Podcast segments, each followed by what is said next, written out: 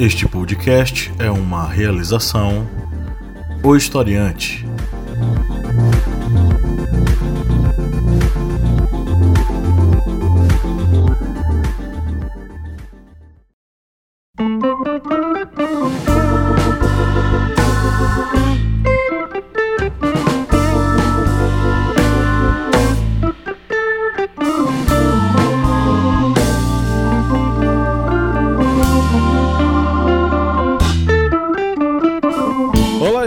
Historiantes, bem-vindos mais uma vez aqui ao seu podcast, é o podcast do historiante, no seu programa da segunda-feira, Minipédia. Eu sou o professor Pablo Magalhães e comigo aqui, do outro lado da mesa, está o senhor Kleber Roberto. E aí, pessoal, beleza? E a vários e vários quilômetros de distância da gente aqui está a senhorita Bia Siqueira. Olá, gente, quanto tempo? Todas as vezes eu falo isso, né? E nem é tanto tempo assim. Pois é, parece que você passou um, um ano sem fazer gravação. Sendo que eu tô toda semana. Toda semana. Então nós estamos aqui nessa minipédia para falar sobre uma coisa que não sai da cabeça das pessoas. Aqui em Juazeiro já rolou, não é? Foi um sucesso. Avenida lotada, muita, muita, muita gente curtindo pra valer aqui nas ruas. E no Brasil inteiro vai ser na última semana de fevereiro, né, gente? Que vai acontecer? É, na última semana Aqui de já fevereiro. começou também o antecipado, né? Os pré-carnavais. Pré-carnavais. Pois é, ca- nós estamos falando aqui sobre o carnaval. Você que nos ouve, caro ouvinte, é, tenha noção e tenha certeza de que, de que o carnaval ele não é apenas uma festa é, comercial, não é? ele não é apenas uma festa para vender abadá aqui na Bahia, ou ele não é apenas uma festa para ver as escolas de samba desfilarem. Ele tem raízes profundas, históricas e tem uma representação cultural fundamental para a nossa sociedade, por exemplo, aqui, a nossa sociedade brasileira. E o que podemos falar sobre isso é o que nós vamos debater aqui hoje. Mas antes a gente começar, vamos para os nossos recadinhos rápidos aqui. Kleber, para o cara apoiar o historiante, ele tem que fazer o quê? É uma coisa bem simples. Compra quatro miojos na. É, o valor tem... Olha só, você quer se alimentar com conhecimento Olha só! Alimentar! E sem sódio? e sem sódio. Tá vendo? Você vai se alimentar com coisa boa, com coisas naturais. No valor aí de 4 reais, você pode apoiar o historiante. Só é você acessar o apoia.se barra historiante. Historiante lá com H. Historiante. Pelo amor de Deus, é com H. Não vá botar só aí e ficar, ah, não tô achando. É historiante e com 4 reais. O preço aí de quê? 3 miojos, 4 miojos. É. Você vai estar apoiando este portal que vai difundir o conhecimento para todas essas mentes nesse momento de obscurantismo que está vivendo o Brasil. Olha só, muito bem. Aí você bota o som de palma. Ok, então você que nos ouve e curte nosso conteúdo, vá lá, escute o Kleber e seja um apoiador no apoia.se barra historiante. Você tem acesso ao nosso grupo secreto, nosso sorteio mensal de livros, nossos descontos em cursos lá na nossa plataforma online, além de ter cursos exclusivos só para você com certificado acadêmico, tá? Conheça a família historiante de podcasts. Além deste aqui que você ouve toda semana, religiosamente, conheça o Correspondente de Guerras, a voz que narra os principais conflitos ao redor do mundo, e o podcast Arretadas, com vozes, olhares e perspectivas femininas e feministas sobre assuntos sociais. Vem novidade por aí, né? Estamos aí em processo de pré-produção de novos podcasts, mas eu não vou falar nada porque estraga a surpresa. Então acompanhem nossas atualizações, em breve vocês vão ter novidades bem legais. Aproveite também baixe nosso aplicativo na Play Store. Um aplicativo voltado para a aprendizagem das ciências humanas, com aulas em áudio, apostilas, card de resumos, simulados e muita coisa bacana para você estudar aonde você quiser, no caminho da escola, no caminho do trabalho, esperando na, na- na- o atendimento médico, em algum escritório, enfim até mesmo trabalhando, não vale atrapalhar. É só botar o fonezinho de ouvido e começar a estudar. Então vá lá na Play Store, coloque Historiante na busca e baixe o aplicativo. Ele é bem levinho, não vai, não vai ocupar tanto espaço assim. É, e por enquanto apenas disponível para usuários Android. Para usuários iOS é mais caro e eu não tenho dinheiro. Tá. Mas você pode nos apoiar. Pois é, apoie para você ter conteúdo. Financie o nosso projeto que a gente chega no iOS. É isso aí.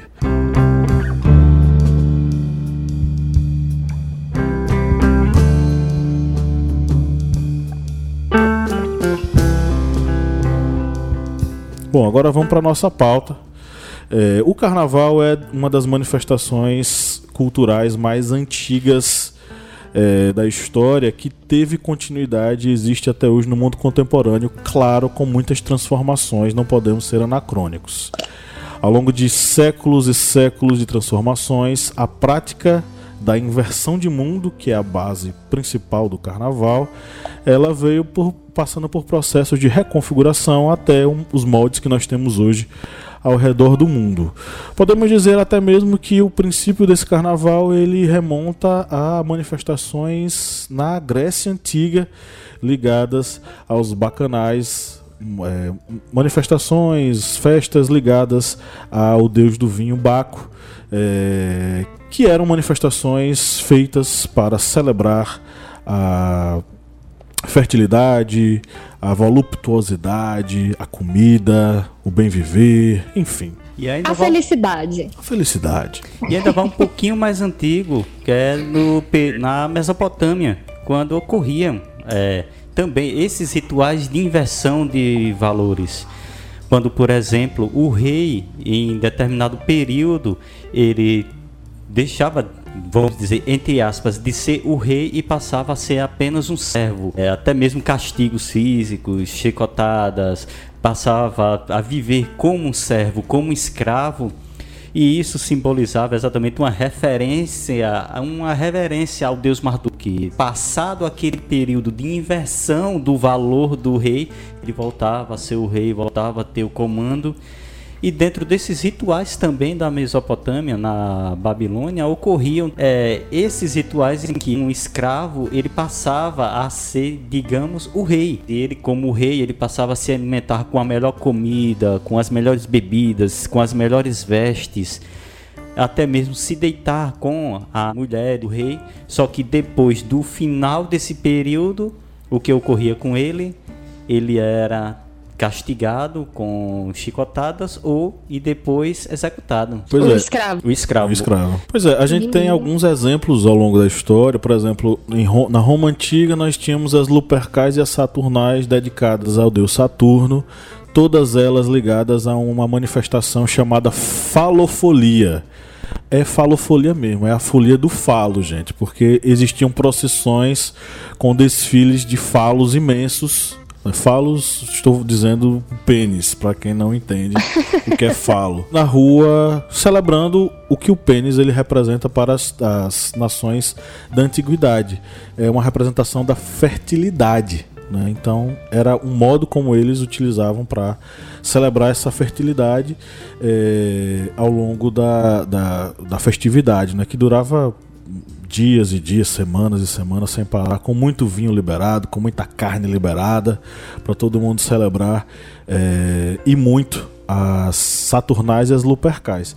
E isso acabou sendo apropriado pela igreja eh, medieval, né, que vai iniciar aquilo que nós chamamos como a festa dos tolos. A festa dos tolos, eh, olha que interessante, tá? A igreja medieval pariu uma manifestação do carnaval que foi praticada na Europa até, sei lá, o século XIX, né?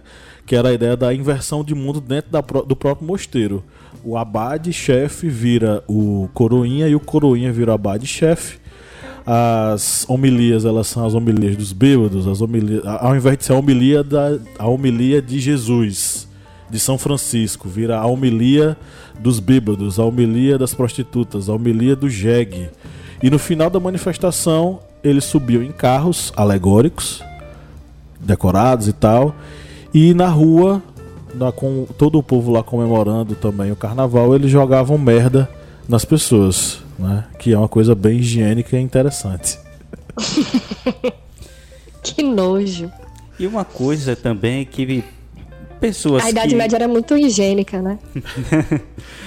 E, como diria é, o Legoff, encantada, né? Tem gente que tenta descolorir a Idade Média. A Idade Média tinha manifestações pagãs muito fortes, que persistiram inclusive com a prática é, cristã. Em, em, em, conjunto, os padres, os abades, todos eles misturados lá com a galera praticando a, a parada. E uma coisa também que ocorria nesse, no período medieval e que as pessoas que vivem, por exemplo, aqui no estado de Pernambuco e conhecem os, pam, os papangus, ocorria também na Idade Média, dentro dessas festas, desses, dessas festividades, que pessoas se vestiam, se fantasiavam, entravam em casas para se alimentar. E pessoas deixavam comida para essas pessoas que invadiam essas casas, essas pessoas celebravam, comiam, bebiam, é, tinham aquela celebração e isso remete aos papangus, as pessoas que vão invadir a casa para se alimentar, para comer o angu. Na Bahia a gente chama isso de careta. É aqui em Pernambuco é o papangu. São os caretas que vão passando de casa em casa pegando pedindo comida fantasiados. Em Minas também tem algo assim. Eu esqueci o nome deles, mas tem, eu acho que é os caretas também é algo assim, deles se fantasiar, botar máscara mesmo, Isso. né? Isso. Botar máscara e sai de casa em casa, mexendo com o pessoal, como a gente chama aqui, arreliando as pessoas. Dá medo mesmo. Eu via isso quando era criança lá em Minas. Morria de medo. Nossa, eu me cagava de medo. Desculpa, me perdoem aí. Mas eu tinha muito, muito medo. Porque alguns batiam. É, batiam assim. Tipo, dava uma porrada, saia correndo e tal. Eu ia dizer que é bonita essa, essa forma como a Igreja Católica consegue se apro apropriar de toda e qualquer prática popular, inclusive a pagã, para que ela continue no domínio. Né? É uma coisa muito peculiar. Sim. E aí no final do. Já no período do Renascimento, século XVI, XVII e na era moderna já, a gente vai ter um processo de.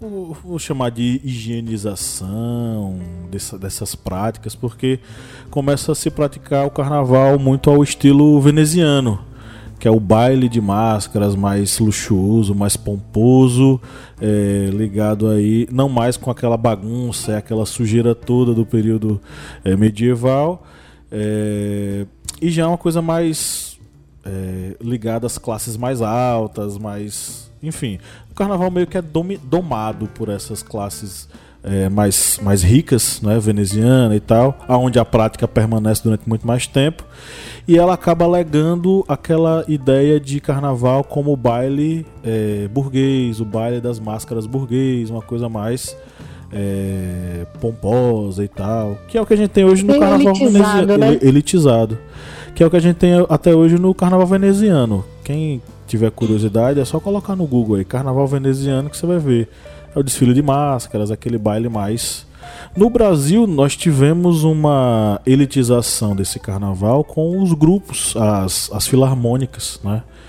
Aqui em, em Juazeiro nós tivemos duas filarmônicas, duas, dois clubes, né? Foi o clube da Apolo e o clube da 28.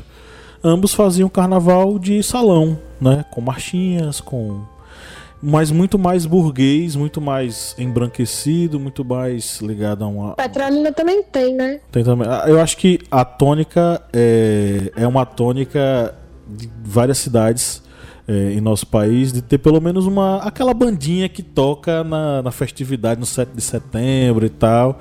E aí terem também um salão para essas, essas festividades. É, no Brasil a gente vai ter duas culturas ali que vão é, se entrecruzar. Uma é, do, é uma manifestação é, ligada aos povos africanos, né? E a outra ligada a esse carnaval branco de salão. Reflexo da nossa colonização. Lembrando que a gente não surgiu do nada, né? Exatamente. Exatamente. Uma coisa que temos que ressaltar também é a festa da carne, a festejo da carne para ter esses excessos, mas o nome carnaval do latim é carne levare, levar a carne. Ou seja, levar a carne embora, já que a igreja medieval, quando liberou esses excessos da, do carnaval, era para dar o início da quaresma, que é um período de severidade religiosa bem maior, onde vai ter os jejuns, onde a carne será, será levada embora, já que as pessoas não vão consumir carne. Esse hábito que se resume mais só a, digamos, a Semana Santa, era abrangida por todo esse período de 40 dias antes da Semana Santa. E esses excessos eram exatamente o excesso antes desse período de, é, de severidade religiosa, de jejum e de abstinência de excessos. E lembrando que no carnaval, acho que a primeira manifestação carnavalesca no Brasil foi o é, intrudo. Intrudo. É, é, o intrudo ainda com muito. É, que o intrudo é aquele carnavalzão de rua, é, bem. Aquela que tem o, o, coisa do mela-mela, que a pessoa sai na rua e o outro vem melar a outra com alguma coisa que ninguém sabe o que é. Às vezes joga maisena, às vezes esse joga é farinha, é joga água. E, e, e, ele era praticado nas ruas e principalmente pelas classes mais pobres europeias. No Brasil, ele era muito, muito praticado pelas classes pobres brasileiras e pelos, é, pelos, pelas tribos africanas. E também com muita participação dos brancos pobres brasileiros e dos brancos ricos também, que iam também para o intrudo, né? Então era uma, uma, mistura típica do carnaval. Só que aí a, a burguesia, a nobreza brasileira começaram a fazer o que muitos na Europa faziam domar o carnaval e fazer uma manifestação mais organizadinha, do salão, que pudesse ser controlada, que não tivesse, entre aspas, tanta violência. E aí a gente vai ver nascer esse carnaval das marchinhas. Com relação a essas marchinhas, é, uma coisa que devemos lembrar que elas, essas marchinhas, muito, muitas delas, não é somente a tem essa conotação, digamos, de alegria de festejos. Algumas tinham aquela conotação de protesto político no início da República mesmo, é, há várias e várias marchinhas criticando alguns excessos de alguns políticos, é, de algumas atitudes de políticos, e isso se tornou notório nessa tanto dentro dessas marchinhas como também dos desfiles carnavalescos. Até mesmo nos desfiles de grandes escolas de samba que ocorrem no Rio de Janeiro, há algumas delas que se utilizam desse espaço para fazer a sua manifestação política, a sua crítica social. Ainda hoje, né? Sim, sim, com certeza. E uma coisa também, uma das principais, digamos, criadoras de marchinhas, dessas músicas mais carnavalescas, foi a compositora Chiquinha Gonzaga. Chiquinha Gonzaga, que era compositora, instrumentista, maestra, ela fez várias. Foi a primeira a fazer marchas carnavalescas com letras e a primeira mulher a reger uma orquestra no Brasil. É uma dessas características exatamente desse, cana desse carnaval de início de século XX, desse início de república, foi ter uma mulher fazendo essas marchinhas. Muito disso que, eu, que vocês estão contando a história, eu acho fundamental que, que conte, né? Porque os comentários populares que a gente escuta na rua é como se o carnaval fosse inventado no Brasil, né? Uhum. Tipo, ah, o carnaval é uma festa brasileira. Tivesse nascido aqui, né? É, como se tivesse nascido aqui, como se todas as práticas do, do carnaval fossem feitas por nós, brasileiros, e por nossa cultura que é menos refinada que a Europa e os Estados Unidos e tal. E a gente como vocês ressaltaram aí durante todo a fala, é, nós, na verdade, somos apenas um reflexo da colonização. Todas essas práticas, a festa, a maneira como a gente festeja o carnaval, não foi nascida do nada. A gente não chegou aqui e inventou. Foram práticas trazidas de fora e a gente adaptou, né, pela troca cultural. A gente transformou no jeitinho nosso. Mas acontece no mundo todo da mesma forma. A questão da inversão de valores, as pessoas que saem na rua com roupas mais provocativas, vamos dizer assim. Uhum. Fantasiadas e a pra... enfim, isso tudo, esse negócio do, do excesso do álcool, o excesso do, da, do festejo. A gente só festeja melhor, assim. Claro. Aí o que a, A gente, gente- pode dizer também é que há um processo de. Como é que eu posso dizer? Comercialização do carnaval. Ah, sim. Tra transformação dele como um produto, né? Não mais uma manifestação puramente popular, né? Então. Virou uma questão completamente comercial. Completamente não.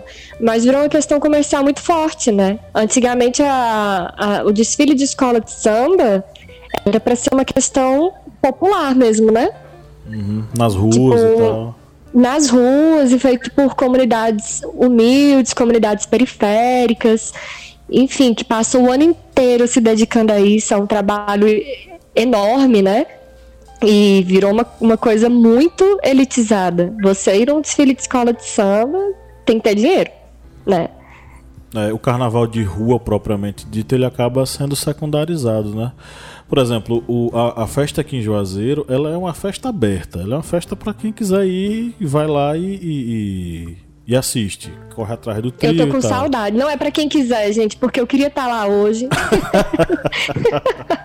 Mas você não precisa ter, por exemplo, pagar um ingresso para poder assistir as manif- o- enfim, as bandas que tocam. Você corre atrás do É. trio e se embora. Diferentemente do, de, de Salvador, que hoje já meio que eles dão equilibrada, porque tem aquela coisa, ah, tem o dia da pipoca, tem o horário da pipoca e tem o horário do- dos, dos trios, dos blocos. Então você tem meio que uma divisão ali, ainda, ainda existe muito do, da população participando, né? Agora uma coisa que me deixa muito. que me dá mesmo a tônica disso, o carnaval é popular ou não é? Eu tava conversando com um cara do estúdio aqui perto, do estúdio não, da, da loja de material eletrônico, microfone e tal. E ele disse que antigamente, para ele, o carnaval era um momento fantástico, porque era o momento em que ele mais vendia é, pele para tamborim, instrumentos percussivos, instrumentos de sopro e tal. Por quê? As, os músicos locais, as, as pessoas aqui, os carnavalescos locais, eram eles quem tocavam, quem se manifestavam, quem saíam na rua, que faziam bloquinho. Que aqui, quando a gente fala em bloco aqui na Bahia, principalmente no interior, é bloco da galera se juntar e, e- ir pra rua vestindo a mesma camisa e tocando o instrumento. Não é um bloco tipo você pagar o ingresso pra você entrar, é você fazer, sabe? Então ele disse que hoje não tem mais isso porque as bandas vêm de fora, sobem no trio e vão tocando. É, uma- O, outro, o mesmo problema do São João, né? Se pensar bem assim. É, que vo- você não, não tem a banda daqui tocando, nem. É, o show, na verdade, o festival de música, né? Porque ele é organizado como se fosse um festival, é com cantores sertanejos vindo de fora. Na, na, na sua grande maioria. Uma, uma coisa que me chama a atenção no Carnaval de Petrolina, por exemplo, eu passei os últimos cinco carnavais tirando esse, né? Enfim, do ano passado, do ano passado para trás, eu passei em Petrolina e Juazeiro. E eu acompanhei os dois carnavais. Para quem tá ouvindo e não é de, não é do Vale do São Francisco, é importante a gente dizer que existe o Carnaval de Juazeiro e o de Petrolina em datas diferentes, né, gente? Que são estados diferentes também, né? Pernambuco e Bahia. É, isso. E são datas diferentes, porque em Juazeiro já foi. Foi esse fim de semana, se eu não me engano, né? Foi. E o de, e o de Petrolina vai ser na data do resto do país, que é no final de fevereiro. Então são datas diferentes, eles não concorrem um com o outro. São duas festas diferentes. Enfim, e no carnaval de Petrolina me chama a atenção que dá pra ver muito clara essa distinção de classe. Você vai ali para aquele bloquinho que é bem popular, por exemplo, que é o Baque ao Pará. Uhum. O Baque ao Pará, ge- geralmente ele se reúne ali naquela, naquela praça da 21, Sim. que tem um coreto e tal. Eles ficam em cima do coreto, e enfim, e vai qualquer um, é aberto, qualquer um vai, vai lá, bebe, pode levar sua cerveja de casa, ou você pode comprar cerveja de, de lata, doura, é completamente aberto. Não, não, não cobra nada. E bem exatamente em frente tem o clube onde acontece o baile de máscaras da- do pessoal que tem. Geralmente são idosos, bem mais velhos, enfim, uma festa muito mais tradicional, todo mundo bem vestido. Pra mim é uma clara distinção de classe. Você, você tá vendo a pracinha, é um monte de gente seminua e bêbada. Sim. É bem legal, inclusive. a galera, tipo, na vibe de carnaval montada, glitter, E aí você olha pro outro lado, o pessoal no baile de máscaras, bem vestido, o pessoal classe petrolinense, né? Aquela coisa tradicional. Principalmente as famílias mais saindo do evento. Principalmente as famílias mais antigas, né? É para mim é um grande exemplo, né, de como funciona a, o festejo para cada uma dessas classes. É. E talvez a gente esteja, é, é, principalmente falando sobre o carnaval, é, tendo que refletir sobre essa relação entre a, aquela cultura que é a cultura popular e a interface com uma cultura das elites do que elas entendem como popular e como elas se apropriam da, dessa manifestação popular.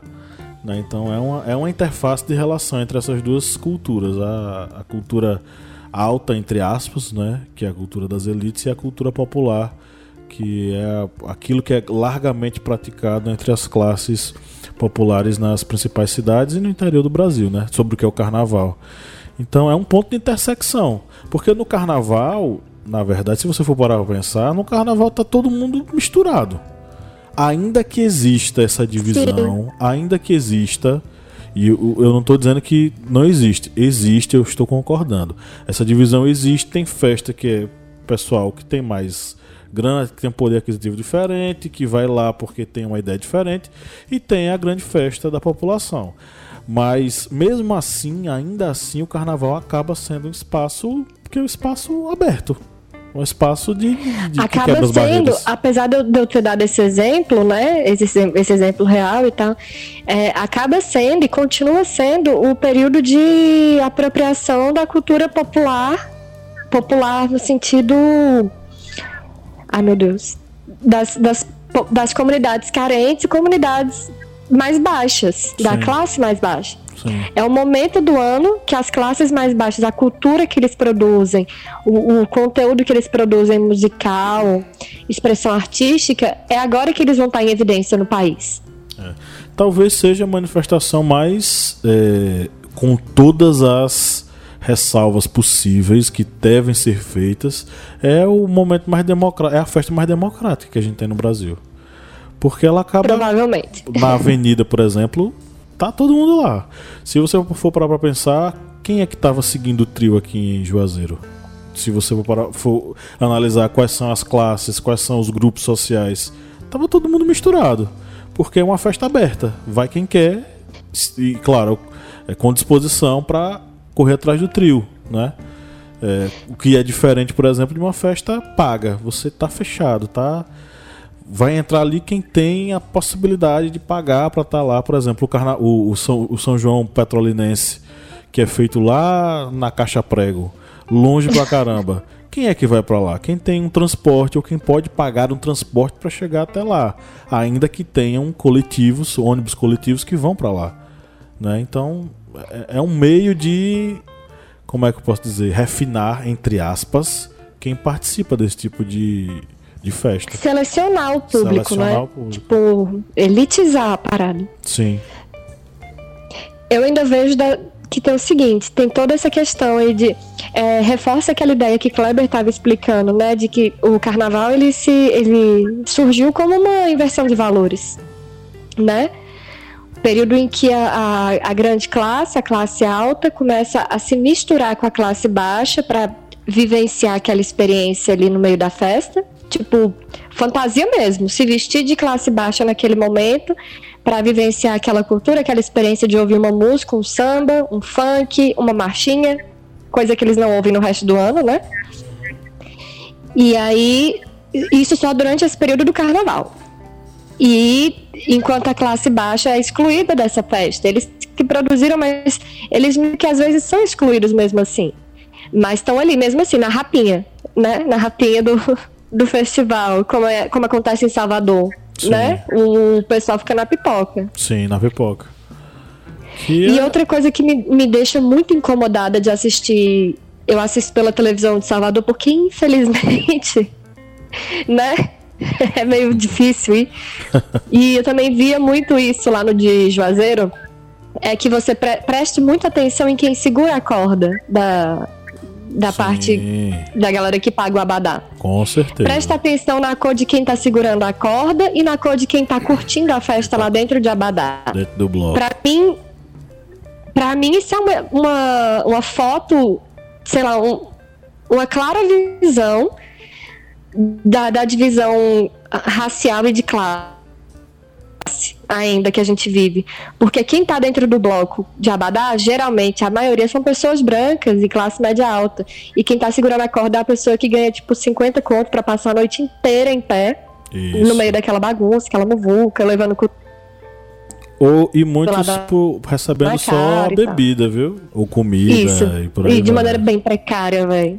É. Você me fez lembrar também do carnaval carioca. Quem é que faz? Fantasias, os carros alegóricos, de tudo. Quem é que Pessoas pobres e negras, pobres né? e negras, a comunidade da que a, a, a escola está associada. Mas quem é que desfila?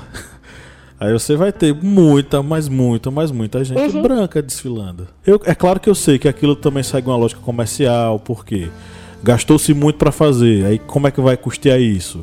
Esses caras vão pagar para desfilar e aí isso vai cobrir os custos. Eu não estou criticando isso não. No final das contas a comunidade vai se manter através da festa, né? Eles trabalham pela festa e precisam se manter pela festa. Uhum. Eu não vou reclamar de quem paga seu pão através do, do, do- do- do- desse tipo de troca, porque é uma troca, eu acho, Do ju- trabalho extremamente manual. injusta. Eles trabalharam, eles precisam comprar comida para casa, eles vão cobrar pelo aluguel da fantasia.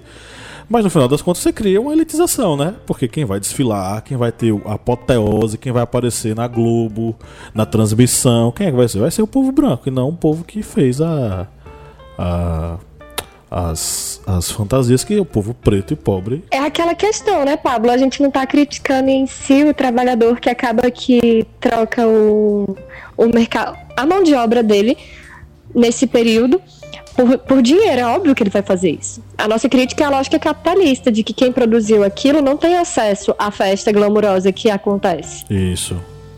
E isso me lembra Zé Ramalho. Tá vendo aquele edifício, moço? Que eu ajudei a levantar? Pus a massa Exatamente. cimento. Eu não posso mais entrar. Enfim. Chegamos ao final de mais uma Minipédia, meus queridos e querida. Algum recado para o pessoal? É, me chamem pro carnaval, gente. Que não seja em Brasília, porque teve facada aqui essa semana. Fala-me, Nossa Senhora. Vem pro, vem pro carnaval de Petrolina. Vê pro de Juazeiro que teve uma facada ali na Adolfo Viana. O cara esfaqueou. Deus. Tem faca Ai, rolando Deus, tudo tá é difícil. É, pois é, chegamos ao final de mais uma minipédia. Vocês têm alguma sugestão de leitura pra galera, minha gente? Eu tenho, Então. o, eu tenho o livro do História do Riso, né? Do Jorge Minoir. É bem interessante. Ele fala um pouco sobre a história do carnaval. Eu já recomendei, né, o do da Mata, que ele fala sobre essa É, ele questão aí do carnaval, da troca de valores. E fica feio recomendar da Mata duas vezes, porque vai parecer que eu gosto dele. Mas se vire. Kleber, tem alguma? Cultura Popular na Idade Média, de Bakhtin. Que é um livro muito bom que também vai abordar essa questão, digamos, dessa Idade Média que não é trevas, é uma Idade Média de riso, de alegria, de festejos. É isso aí. Um grande abraço e tchau, tchau, galera. Um beijo. valeu!